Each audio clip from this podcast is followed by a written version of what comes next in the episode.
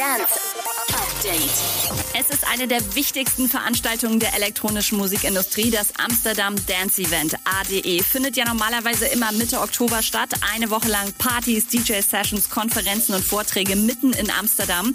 Bisher gab es nicht viele Infos zur diesjährigen Edition, aber jetzt melden sich die Veranstalter und sagen, das ADE 2020 wird stattfinden. Aufgrund des Coronavirus aber nicht wie geplant. Alle Infos, was bisher wie geplant ist, findet ihr auf djmag.de.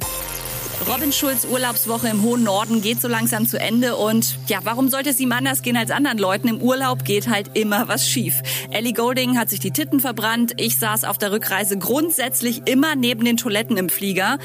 Aber Robin Schulz, ja, der toppt dann irgendwie doch noch mal alles. Bei ihm gab's erst kein Essen in Cuxhaven, dann Regen auf Sylt und dann hatte seine Freundin auf der Rückreise mit dem Rad auch noch einen Platten. Na super. Okay, in Osnabrück angekommen.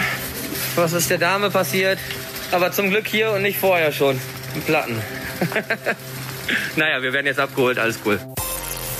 Und laut Luxury haben Monate darauf gewartet, ihre Nights Like This EP mal live zu präsentieren. Jetzt ist es soweit. Drei Stunden laut Luxury and Friends Livestream. Los geht's morgen früh um fünf. Update mit Claudi on Air. Jetzt auch als Podcast. Für tägliche News in deinem Podcast-Player. Abonniere I Love Music Update.